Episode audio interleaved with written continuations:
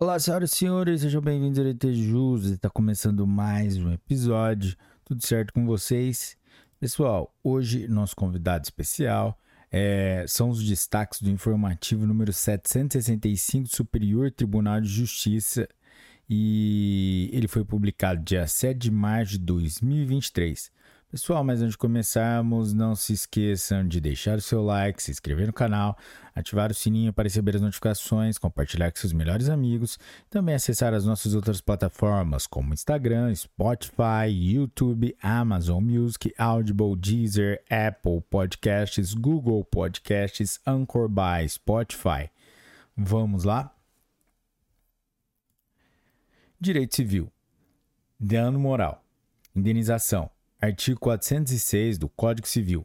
Critério de correção. Juros de mora. Taxa Selic. Pedido de vista. Processo. Recurso especial número 1.795.982 São Paulo. Relator ministro Luiz Felipe Salomão. Corte Especial. Sessão de julgamento dia 1 de março de 2023. Informações de inteiro teor.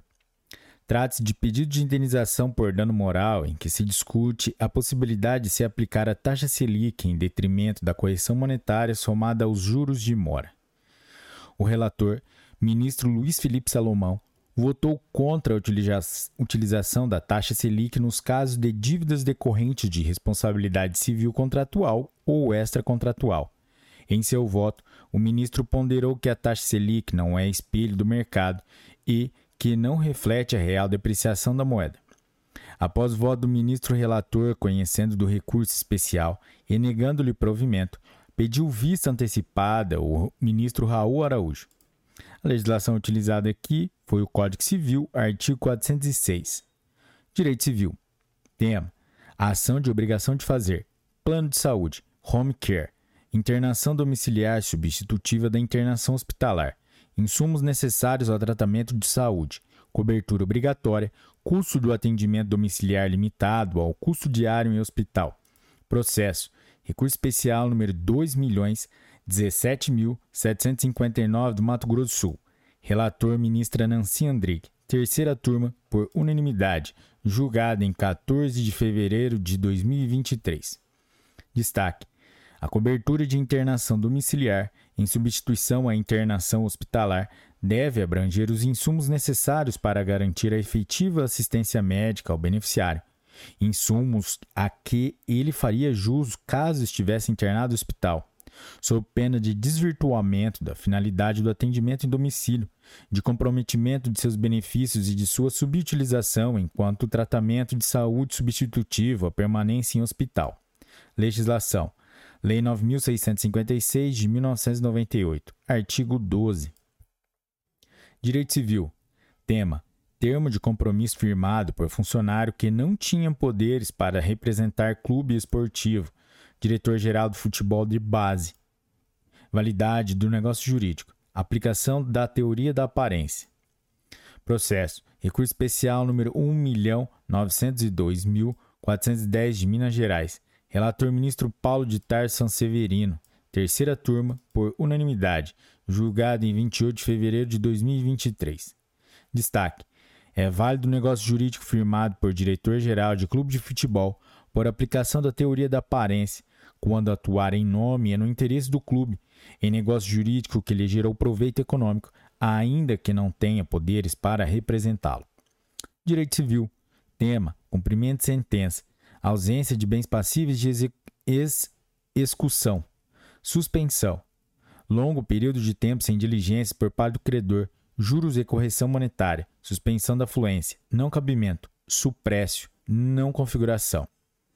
Processo. Recurso especial número 1.717.144 de São Paulo. Relator ministro Antônio Carlos Ferreira, quarta turma, por unanimidade, julgado em 14 de fevereiro de 2023. Destaque: a suspensão do cumprimento da sentença, em virtude da ausência de bens passíveis de execução, por longo período de tempo, sem diligência por parte do credor, não configura suprécio, de modo que não obsta a fluência dos juros e da correção monetária. Legislação utilizada aqui é o Código Civil, artigo 422. Direito Civil, Direito Consumidor, Direito Marcário, Galera, esse caso aqui é aquele caso da Heinz e da, da Helmas, dos ketchups. Tema: publicidade. Utilização de propaganda corporativa. Empresa que se autoavalia como a melhor no que faz. Exagero tolerável. Puffing. Licitude. Propaganda enganosa. Concorrência desleal. Não configuração. Avaliação subjetiva de cada consumidor. Processo. Recurso especial número 1.759.745 de São Paulo. Relator: Ministro Marco Buzzi. Quarta turma, por unanimidade. Julgado em 28 de fevereiro de 2023. Destaque: é lista peça publicitária em que o fabricante ou prestador de serviço se autoavalia como melhor naquilo que faz, prática caracterizada como puffing. Legislação: Código de Defesa do Consumidor, artigo 37. Lei número 9279 de 1996, Lei da Propriedade Industrial, artigo 90, 195. Informações de inteiro teor. Cinge-se a controvérsia a determinar se configuraria propaganda enganosa ou concorrência desleal à utilização do Klein melhor em tudo o que faz, pois seria uma informação passível de medição objetiva. Essa expressão caracteriza-se como puffing, sendo forma de publicidade que utiliza o exagero publicitário como método de convencimento dos consumidores. A respeito deste método publicitário, a doutrina aponta que haverá muitos casos em que o puff, ainda que utilizado intencionalmente para atrair o consumidor incauto, acaba não podendo ser capaz de tornar enganoso o anúncio. Isso é muito comum nos casos dos aspectos subjetivos típicos dos produtos ou serviços, quando se diz que é o mais gostoso, tenha o melhor paladar, o melhor sabor, o lugar mais aconchegante, o mais acolhedor, a melhor comédia, o filme do ano, etc. Como tais afirmações dependem de uma avaliação crítica ou não, subjetiva de cada consumidor, fica difícil, se não impossível, atribuir de fato a possibilidade da prova da verdade da afirmação. Afinal, gosto é difícil de discutir. No caso, de acordo com o exposto nas razões do especial, as peças publicitárias dariam a entender que o seu produto melhor do que os outros em relação aos atributos cor, consistência e sabor, e, por esse motivo, a ocorrência de propaganda enganosa, bem como concorrência desleal capazes de violar, respectivamente, o artigo 37 do Código de Defesa do Consumidor e o artigo 195 da Lei da Propriedade Industrial. Contudo, não é razoável proibir o fabricante ou prestador de serviço de se autoproclamar o melhor naquilo que faz, mormente porque essa é a autoavaliação do seu produto e a meta a ser alcançada. Ainda mais quando não há nenhuma mensagem depreciativa no tocante aos seus concorrentes. Além disso, a empresa concorrente, em sua argumentação, realiza uma excessiva infantilização do consumidor médio brasileiro, como se a partir de determinada peça publicitária tudo fosse levado ao pé da letra, ao pé da letra ignorando a relevância das preferências pessoais, bem como a análise subjetiva de custo-benefício. Percebe-se, desse modo, que os exemplos indicados pela doutrina como Puffin se amodam perfeitamente à hipótese subjúdice, qual seja, uma afirmação exagerada que depende de uma avaliação crítica subjetiva para a averiguação, não sendo possível mensuração objetiva. Nesse sentido, caso se considere existir conteúdo comparativo na expressão entre o produto de uma empresa e os demais da mesma espécie oferecidos no mercado, o entendimento do STJ firmou-se no sentido de admitir a publicidade comparativa, desde que obedeça ao princípio da veracidade das informações, seja objetiva e não abusiva. A propaganda ilegal é aquela que induz em erro o consumidor, causando confusão entre as marcas, ocorrendo de maneira a depreciar a marca do concorrente, com o consequente desvio de sua clientela, prestando informações falsas e não objetivas. Recurso especial número 1.377.911 de São Paulo. Relator ministro Luiz Felipe Salomão. Quarta turma, julgado em 2 de outubro de 2014. Não há, na expressão veiculada nas propagandas comerciais, nenhuma depreciação aos produtos de suas concorrentes, apenas exortação ao seu próprio, o que não é vedado pela legislação brasileira. Portanto, é lista a utilização da frase melhor em tudo que faz. Direito civil, direito processual civil. Tema: ação de uso capião, reconhecimento, liquidação de sentença, ausência de pedido expresso na inicial, decisão extra petita, não configuração. Processo: agravo de instrumento no recurso especial número 1.802.192 de Minas Gerais. Relator ministro João Otávio de Noronha, quarta turma, por unanimidade, julgado em 12 de dezembro de 2022. Destaque: não configura decisão extrapetita, sentença que, reconhecendo a usucapião, determina a liquidação para individualizar a área usucapida, ainda que não haja pedido expresso na inicial. Legislação: Código de Processo Civil, artigos 141 e 492. Código Civil, artigo 1238 e artigo 1241.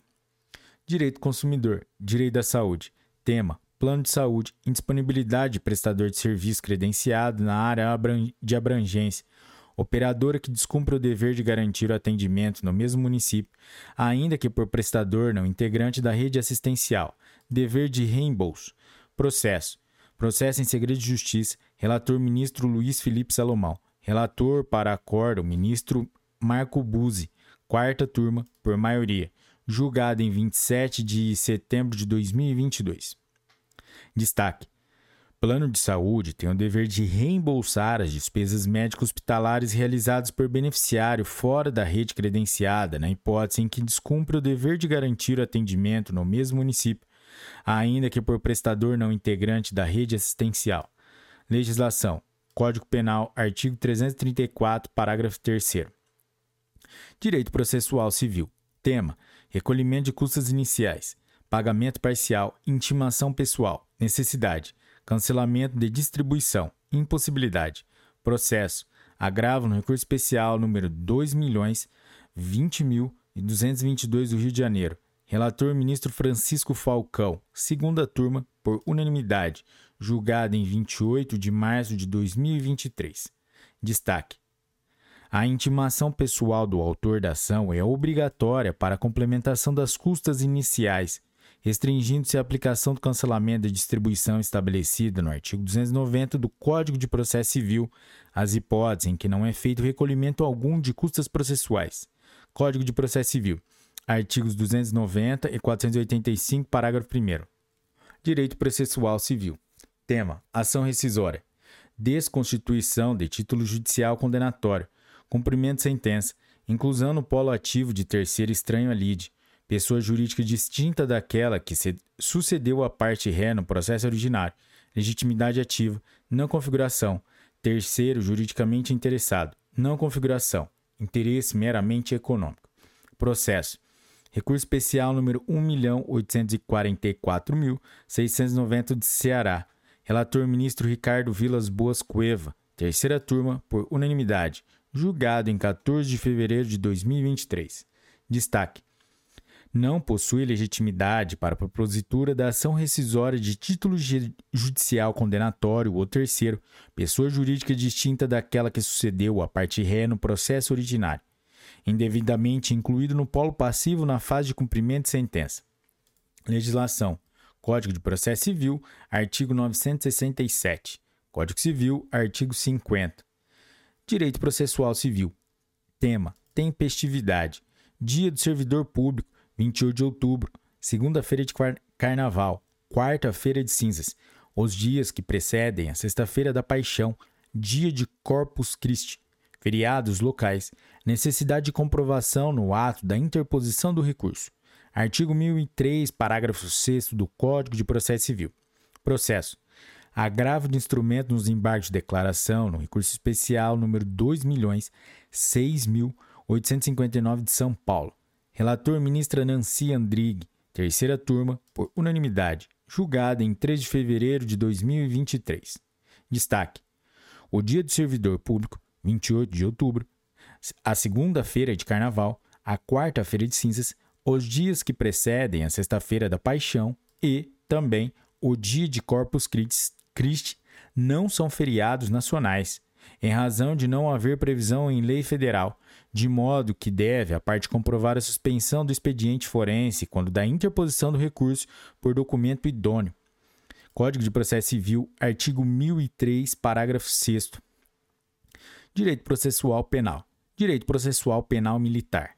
Tema: Processo Penal Militar, assistente de acusação, interposição de recurso contra sentença absolutória, requerimento de absolvição pelo órgão ministerial, legitimidade, interpretação sistemática, analogia, processo, processo em segredo de justiça, relator ministro Joel Ilan Paciornik, quinta turma por unanimidade, julgado em 28 de fevereiro de 2023.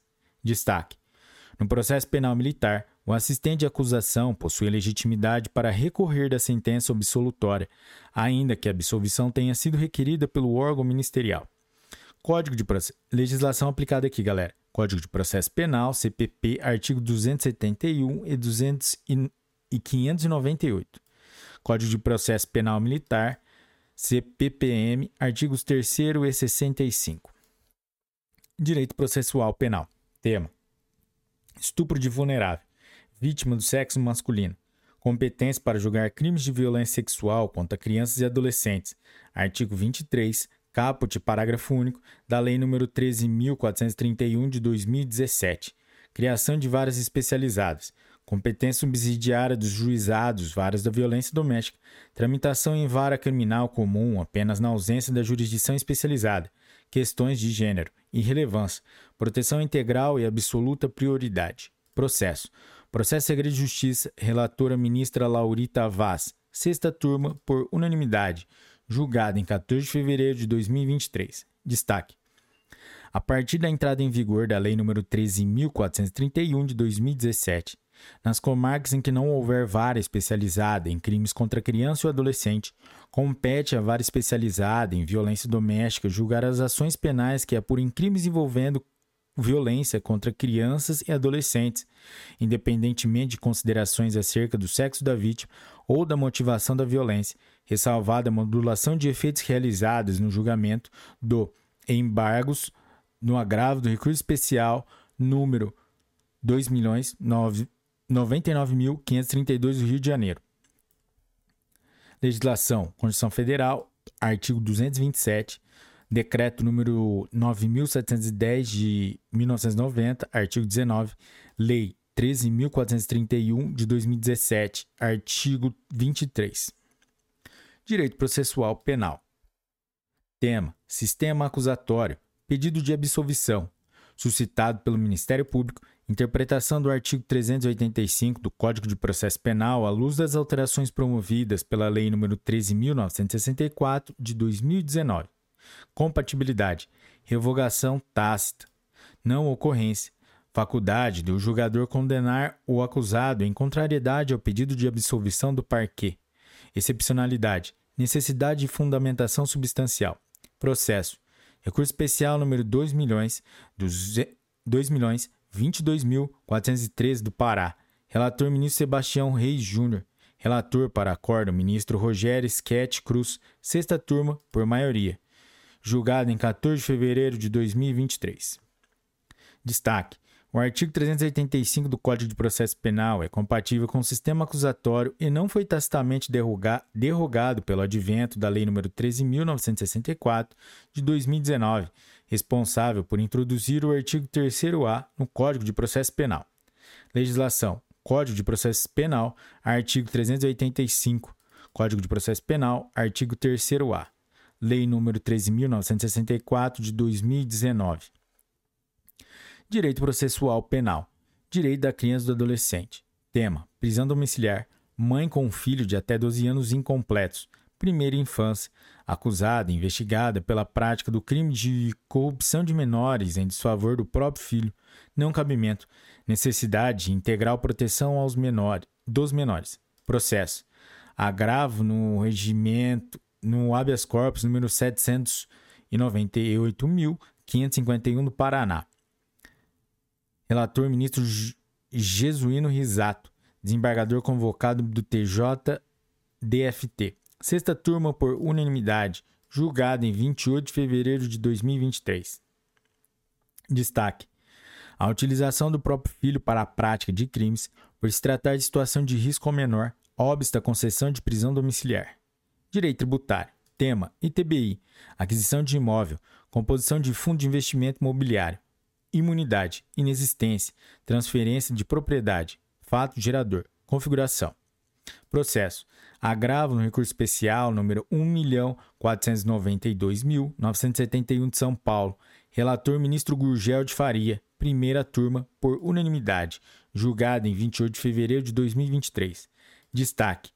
A aquisição de imóvel para composição do patrimônio do Fundo de Investimento Imobiliário, efetivada diretamente pela administradora do fundo e paga por meio de emissão de novas cotas do fundo aos alienantes, configura transferência a título oneroso de propriedade de imóvel para fins de incidência do ITBI, na forma do artigo 35 do Código Tributário Nacional e 156, inciso 2 da Constituição Federal, correndo o fato gerador no momento da verbação da propriedade fiduciária em nome da administradora no cartório no registro imobiliário.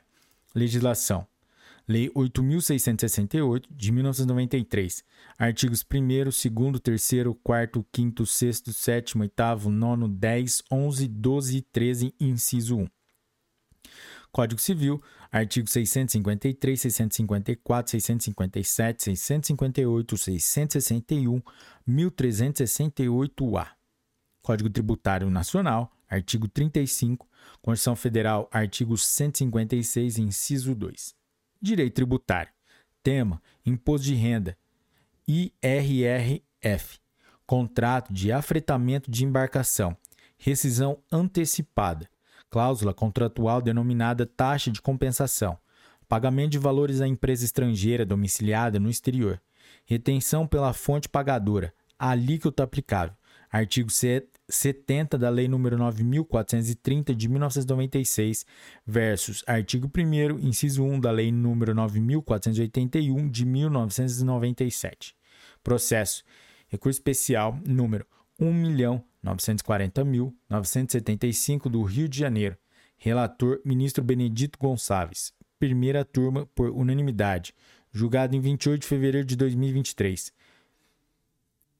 Destaque: a multa por rescisão de um contrato de afretamento deve se submeter à alíquota de 15% para fins de imposto de renda, nos termos do artigo 70 da Lei 9430 de 1996. Legislação: Lei 9481 de 1997, artigo 1 inciso 1, e Lei 9430 de 1996, artigo 70. Direito previdenciário, direito tributário, direito econômico. Tema: Contribuição de intervenção no domínio econômico destinada ao INCRA, devida pelas empresas urbanas e rurais, sobre folha de salários. Emenda Constitucional número 33 de 2001. Julgamento pelo pelo STF sob a régide de repercussão geral. Recurso extraordinário número 630.898 do Rio Grande do Sul, juízo de retratação. Processo. Recurso especial número 737.364 do Paraná. Relatora ministra Sucete Magalhães. Segunda turma, por unanimidade. Julgada em 28 de maio de 2023.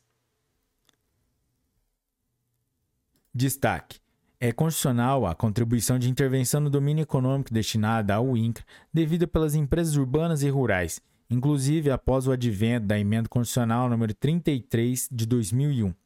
Legislação: Lei 8.212 de 1991, Lei 8.213 de 1991, Lei 7.787 de 1989, artigo 3 parágrafo 1